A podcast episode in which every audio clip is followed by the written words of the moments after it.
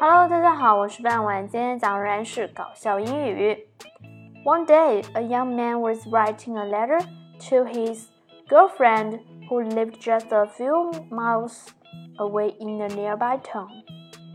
一天呢，一个年轻的男子给住在离他几公里远的镇上的女朋友写信。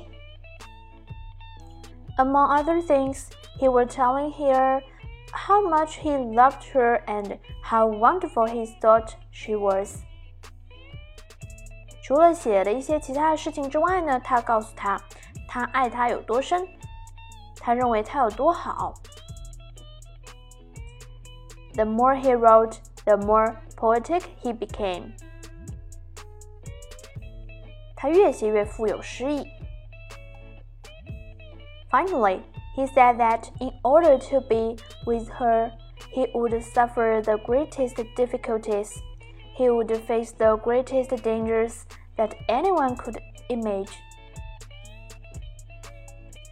最后，他写道：“为了能和他在一起，他将克服多大的困难？他将面对人可想象的最大危险。” In fact, to spend only one minute with her he would climb the highest mountain in the world. He would swim across the widest river.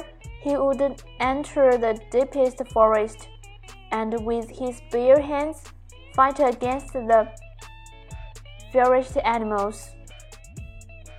事实上，只能和他待上一分钟，他就会爬越世界上最高的山，游过最宽的河， 赤手空拳进入最浓密的森林，同最凶恶的野兽搏斗。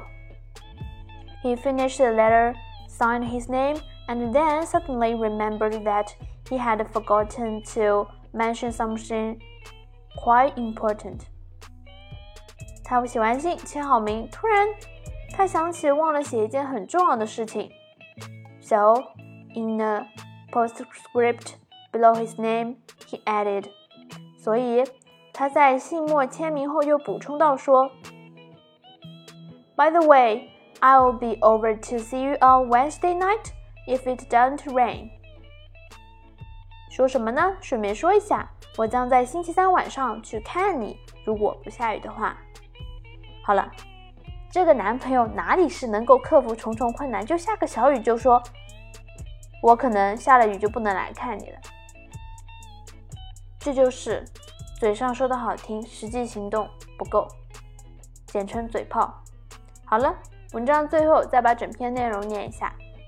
One day, a young man was writing a letter to his girlfriend, who lived just a few miles away in a nearby town. Among other things, he was telling her how much he loved her and how wonderful he thought he was. The more he wrote, the more poetic he make. Finally, he said that in order to be with her, he would suffer the greatest difficulties, he would face the greatest dangers that anyone could imagine.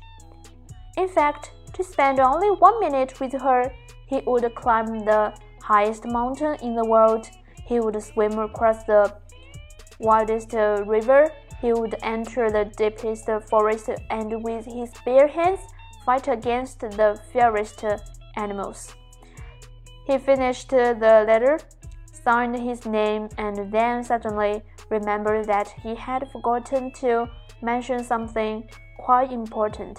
So, in the postscript below his name, he added, By the way, I will be over to see you on Wednesday night if it doesn't rain。好了，今天的内容就到这里结束了，感谢大家的收听，我们下期再见。Thank you for listening，拜拜。